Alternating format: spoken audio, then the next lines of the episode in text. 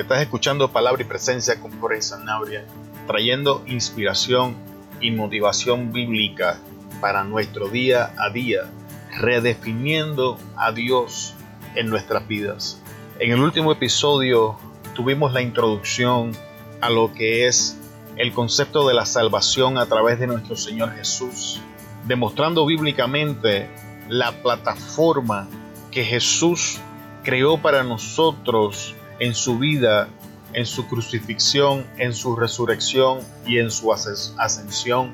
Y a modo de resumen, hablamos de las, de las cosas que Cristo nos presentó en su vida, demostrándonos cómo una vida en el Espíritu debería verse y las cosas que una vida en el Espíritu es capaz de hacer.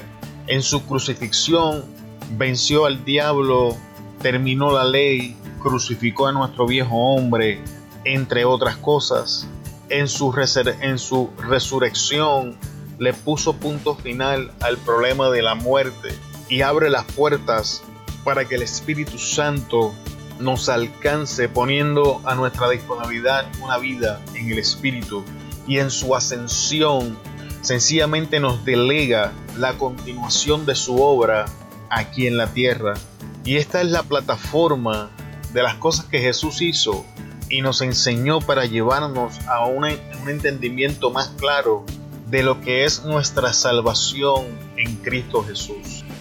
Yo vengo de una generación donde nos enseñaban que la salvación se ganaba y se perdía, trayendo, trayendo a nuestras vidas una salvación incompleta, una salvación donde tú te mantuvieras haciendo las cosas bien, eras salvo, pero el día que fallabas, entonces el pensamiento horrificante de que habías perdido tu salvación inundaba tu mente y yo caí presa de esta mentira por 13 años de mi vida. Antes de cada ocasión que yo volviera a retomar mi adicción, yo caía trampa de cualquier otro pecado. Y entonces este pensamiento de que mi salvación se había perdido tomaba control de mi mente y en mi frustración, siendo engañado, volvía automáticamente a la drogadicción.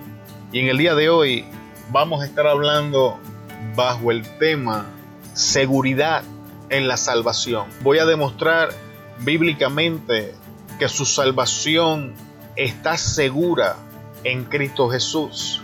Y a modo de adelanto, en el próximo episodio vamos a estar hablando de la diferencia entre la salvación y la vida. Ahora, sin más preámbulos, vamos a entrar de lleno al episodio en el día de hoy. Vamos a hablar de los, vamos a comenzar con los requisitos para la salvación. Y esto lo encontramos en Romanos 10, versículos 9 al 10.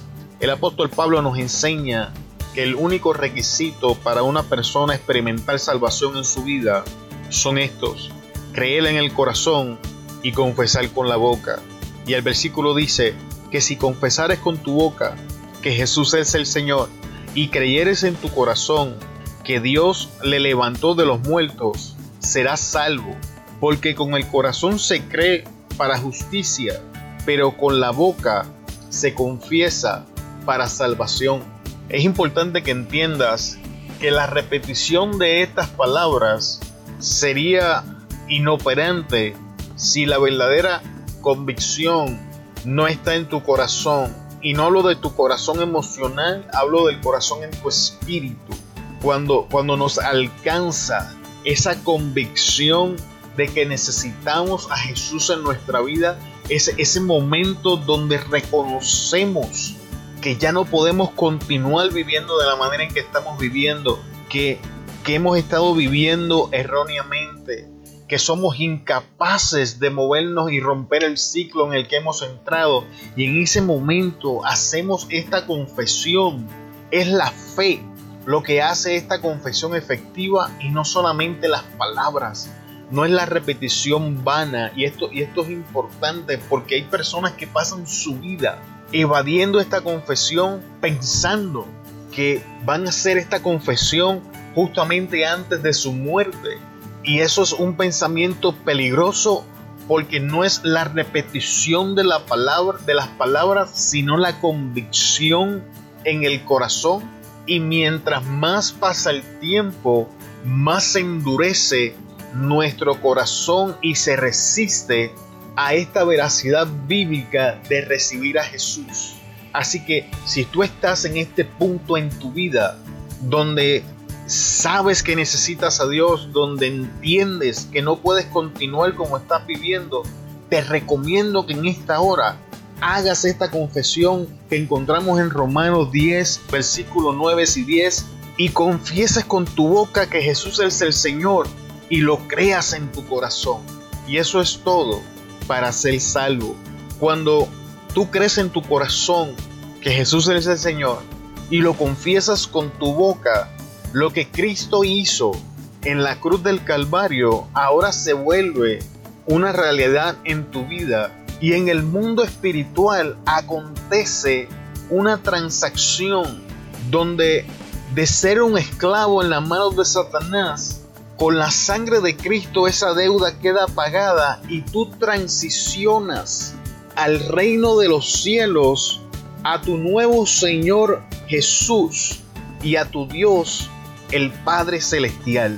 Y la evidencia de esto la encontramos en Efesios capítulo 1, versículo 13, donde la Biblia dice que somos sellados con el Espíritu y dice, gracias a Cristo, también ustedes que oyeron el mensaje de la verdad, la buena noticia de salvación y abrazaron la fe, fueron sellados como propiedad de Dios con el Espíritu Santo que Él había prometido.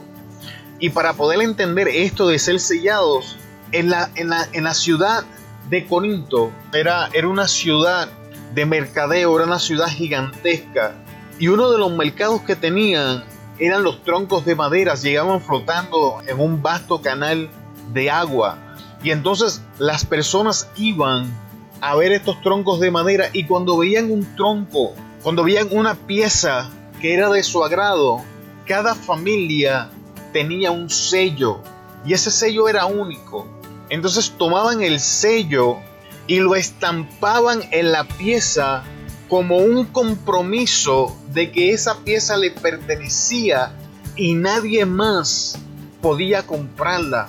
Así que automáticamente tú haces la confesión, la deuda es pagada, haces la transición de dueño y como evidencia eres sellado con el Espíritu Santo para que de esta manera cuando el diablo y sus demonios vengan, vean el sello que ha sido puesto en ti y entiendan que tú le perteneces a otra persona, entiendan que tú tienes otro dueño, entiendan que tú no eres parte de su lote, sino que tú fuiste comprado y el precio por ti ha sido pagado. Próximo, debemos entender que Jesús se presentó como sacrificio por nuestros pecados una vez y para siempre.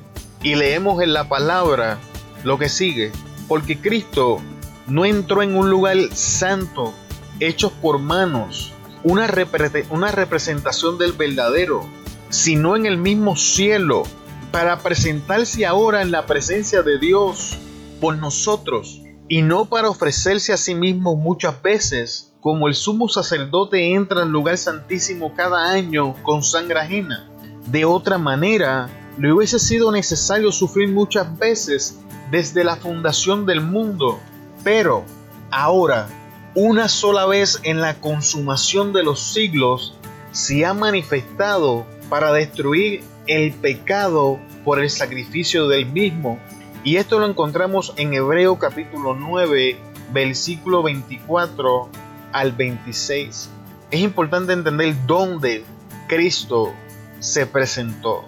Si usted lee su Biblia, cuando, cuando Cristo resucita y las mujeres salen a la tumba en esa noche y se les aparece, Jesús le dice, no me toques porque no he sido glorificado.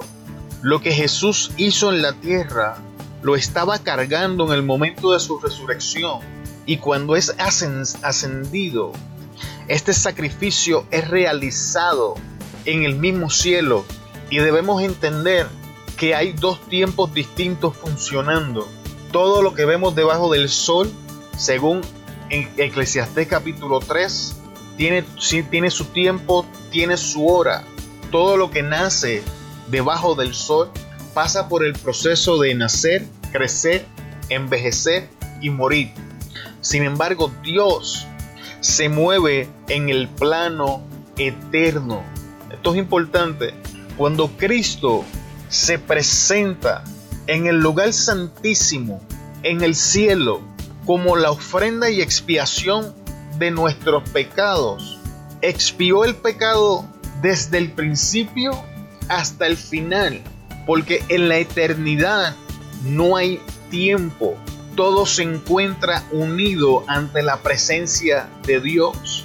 Así que cuando Jesús se presenta en ese lugar santísimo, en el área celestial, Jesús erradicó todo el pecado, el que escuchamos desde Génesis hasta el final de los días. Es por eso que Dios tiene la capacidad de verte cuando estás en Jesús como si no hubieses pecado. Y estando en este sacrificio, siempre vas a ser visto de esta manera. Así que entra en confianza, porque el sacrificio de Jesús asegura tu salvación. Y en el próximo punto, la salvación no depende de nuestro desempeño, sino de la fe en el sacrificio de Jesús. Y leemos en la palabra, porque por gracia habéis sido salvados por medio de la fe, y esto no de vosotros, sino que es don de Dios. Efesios capítulo 2 versículo 8 y el Efesios capítulo 2 versículo 9 es sumamente interesante y dice esto, de esta manera nadie puede gloriarse, no por obras, para que nadie se gloríe. Dios, Dios mismo, cuando hizo el plan, determinó la manera en que esto iba a acontecer. Y si tú lees los evangelios, Jesús le dice a los conocedores religiosos de su tiempo que las prostitutas, que los ciegos, que los cojos iban delante de ellos al reino de los cielos. Y la razón para esto es este versículo que estamos leyendo, porque tenemos la tendencia de iniciar por fe y transicionar a una salvación por obras. Sin embargo, la Biblia declara que tu fe, tu fe es la moneda, por llamarla de esa manera, que hace posible el intercambio de muerte a vida, de condenación a salvación. Es solo por fe. Y tu fe van a, van, van a cambiar tus obras, pero cuando fallas, esto no cambia el resultado de tu salvación. La recibiste por gracia y estás llamado a vivir por fe, creyendo que Dios es perfectamente capaz de hacer lo que Él dice que puede hacer. Por eso hay una expresión que yo escuchaba constantemente donde decía, escuchaste que el hermanito, la hermanita tal cayeron de la gracia y estaban queriendo decir que los hermanos cayeron en pecado. Sin embargo, en la epístola a los Gálatas, Pablo nos expresa qué significa caer de la gracia. Y es increíble ver que la aplicación del verso bíblico a la realidad religiosa no tiene nada que ver, porque Pablo le dice, oh Gálatas insensatos, ¿acaso empezando por fe van a terminar en la, en la obra. ¿Acaso fuiste salvo por la fe o por la ley? Y les dice, aquellos de ustedes que se apoyan en la ley, de la gracia, han caído. Significa que cuando nosotros decidimos pasar a un evangelio por obras, caemos de la gracia, porque la gracia determina que esto es por fe para que así de esta manera ninguno de nosotros, sin importar las cosas que Dios ponga en nuestras manos y las cosas que alcancemos, podríamos gloriarnos, sino que la gloria siempre va a ser traspasada a Dios porque entendemos y reconocemos que somos inmerecedores de lo que Él está haciendo con nosotros. Sin embargo, cuando transicionamos a la ley, ahora tenemos la capacidad de tomar crédito por estas cosas porque la ley era justicia por obras, mientras la gracia y la salvación en la gracia es justicia por fe. Así que la seguridad de tu salvación no depende de tu desempeño. Tus fallas, tus caídas, tus tropiezos en este caminar no anulan tu salvación, porque tu salvación ha sido construida en el sacrificio de Jesús presentado en el cielo mismo y es alcanzada por la fe por la fe en la gracia. El próximo punto que es importante es que Dios determinó que todo esto sería posible bajo el principio de la elección. El principio de la elección es el primer principio que vemos funcionando y operando en la Biblia. Si leemos Génesis capítulo 2 versículo 17, leemos, perdón, lo encontramos en, en Génesis capítulo 2 versículo 17, donde Dios le dice al hombre, el día que comas del fruto, morirás. Muchas personas enseñan que el problema era el fruto. Otros llegan a la profundidad de decir que fue una manzana. No importa cuál fruto fuera, el fruto nunca fue el problema. Y te voy a demostrar esto. Cuando Eva come del fruto, fuese manzana, fuese pera, fuese lo que fuese, nada sucedió. Porque Dios no le dijo a Eva que no comiera del fruto, le dijo Adán. Sin embargo, cuando Adán come del fruto, ahora la desobediencia es consumada y el pecado nace. Y ahí es donde sus ojos fueron abiertos, porque Dios, obviamente, obviamente Adán no necesitaba fe porque él estaba viendo a Dios cara a cara. La Biblia enseña que cada día Jehová Dios descendía a hablar con Adán, así que él no necesitaba fe. Pero Dios Dios determina que el todo en la vida del hombre sería decidido por su principio de elección. Y esto es un principio poderoso donde el resto de las escrituras está edificado. Para hacerte esto lo más simple posible, todo se basa a dos decisiones, creer o no creer. Todo lo demás entre medio son complicaciones innecesarias. Dios determinó que el hombre creía lo que él decía y que si el hombre creía lo que él decía, iba a obedecer la palabra que salía de sus labios. Y si el hombre no creía lo que él decía, iba a desobedecer el mandamiento que salía de sus labios. Y estas son las dos decisiones que la Biblia nos ofrece, creer o no creer. La Biblia nos enseña que para aquel que cree, todo es posible. Aquel que cree en lo que no ha visto, está operando en fe. Así que aquellos que han creído en Jesús sin verlo son bienaventurados y están cobijados bajo la sombra de, la salvación. Y tienes que entender esto porque si no entiendes el principio de la elección vas a ser confundido con todos los tropiezos, con todo el caminar, con todas las confusiones de la vida. Todo es edificado en la Biblia bajo creer o no creer próximo punto en el día de hoy es que Dios puso, Dios interpuso juramento para demostrar su compromiso en hacer lo que estaba haciendo. En Hebreos capítulo 6, versículo 17 al 20 leemos, por lo cual, queriendo, queriendo Dios mostrar más abundantemente a los herederos de la promesa la inmutabilidad de su consejo, interpuso juramento para que por dos cosas inmutables en las cuales es imposible que Dios mienta, tengamos un fortísimo consuelo los que hemos acudido para signos de la esperanza puesta delante de nosotros, la cual tenemos como segura y firme ancla del alma y que penetra hasta dentro del velo donde Jesús entró por nosotros como precursor, hecho sumo sacerdote para siempre según el orden de Melquisedec. Escucha, para, para que puedas entender de qué juramento estamos hablando, cuando tú vas al Antiguo Testamento y, y Dios le dice a Abraham que va a tener un hijo y le promete, y le promete que su descendencia va a ser como las estrellas del cielo y le promete todas estas cosas cuando Abraham aún no tenía hijo. Abraham pide por una señal. Entonces Dios entra en un pacto con él. Abraham toma unos animales y los parte por el medio y toma unas aves. Y esto es importante. Se suponía que las partes involucradas en aquel pacto caminaran por entre medio de los animales partidos y la parte que fallase se le iba a hacer lo mismo que a los animales. Sin embargo, cuando tú lees la historia, dice que Abraham cayó en un profundo sueño y cuando abrió los ojos vio como una llama de fuego paseándose entre medio de los animales. Dios Dios entró en ese pacto jurando por él mismo, pero no le permitió a Abraham caminar entre medio de los animales para sellar el pacto de la parte de Abraham. Y te voy a decir por qué. Porque Dios sabía que Abraham iba a fallar. Hablamos de los, de los hombres de la fe.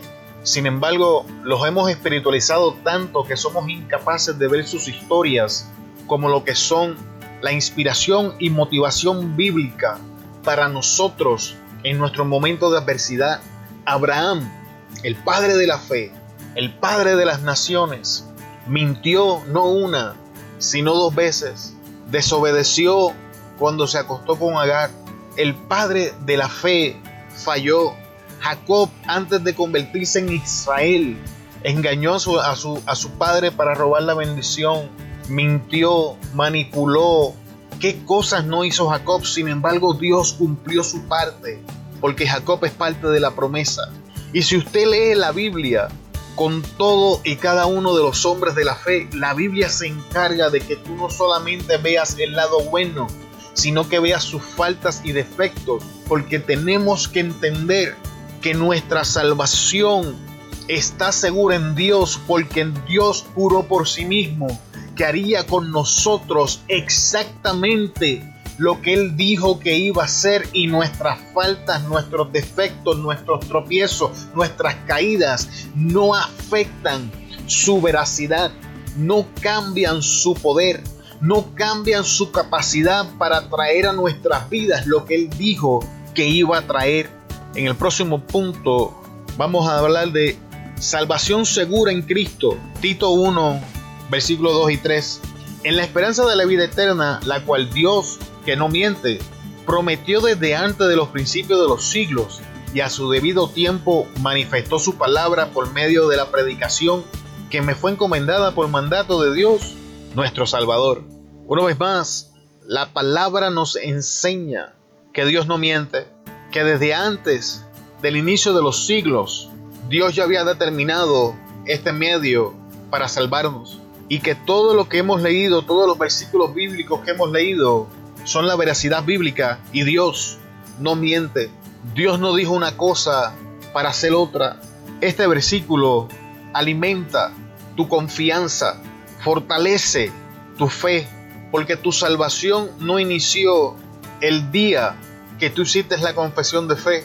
Tu salvación inició desde antes de la fundación del mundo. En el próximo punto vamos a hablar desde la muerte en la, de la perspectiva bíblica porque no entendemos el concepto de muerte bíblico. En Primera de Tesalonicenses, capítulo 4, versículos 13 al 17, vemos que Pablo se refiere a la muerte física como el dormir y dice, tampoco queremos, hermanos, que ignoréis acerca de los que duermen, para que no os entristezcáis como los otros que no tienen esperanza. El apóstol Pablo nos enseña que aquellos que están en Cristo, cuando mueren físicamente, cuando su vida en este mundo llega a su final, ellos duermen, están esperando aquel día donde van a ser llamados. Pues Pablo decía, no quiero que ignoren estas cosas, porque la trompeta va a sonar y las primicias en Cristo resucitarán primero. Y cuando habla de las primicias, está hablando de los que durmieron. Así que hermano, si has perdido un pariente, un familiar, un amigo en Cristo, sacúdete el dolor y la tristeza que obviamente llegan a nuestras vidas en, ese momento de luto y regocíjate porque en aquel día lo vas a volver a ver. Esta persona no está muerta, bíblicamente duerme. Desde la perspectiva bíblica, la muerte segunda o eterna será un lugar donde la presencia de Dios no existirá. En Apocalipsis capítulo 2 versículo 11 leemos, el que tiene oído, Oiga lo que el Espíritu dice a las iglesias. El vencedor no sufrirá daño de la muerte segunda. Si volvemos a Génesis, Dios le dice a, Adán, el día que comas del fruto, ciertamente morirás. Sin embargo, todos, leemos, todos sabemos la historia. Adán comió del fruto, físicamente no murió, pero espiritualmente sí.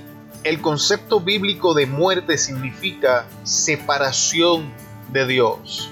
Y esto se debe a que tu cuerpo físico se deteriora, se deteriora con los años y caduca, pero lo que hay dentro de ti ha sido creado a la semejanza de Dios y por lo tanto es eterno, no muere. Es por eso que Pablo nos enseña que la muerte física es un sueño, porque lo que está dentro de ti no muere, es eterno.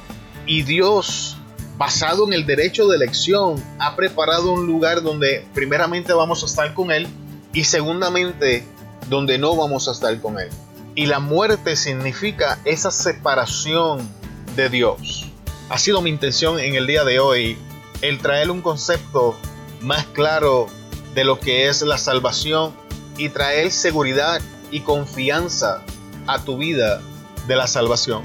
Te damos muchas gracias por estar con nosotros en el día de hoy y puedes comunicarte con nosotros a través de los medios sociales, Facebook, YouTube, Instagram y Twitter, Palabra y Presencia, o puedes visitarnos en, nuestra página web, palabrapresencia.com. Te damos muchas gracias por estar con nosotros en este día se despide de ustedes Jorge Sanabria. Te veo en el próximo episodio y hasta luego.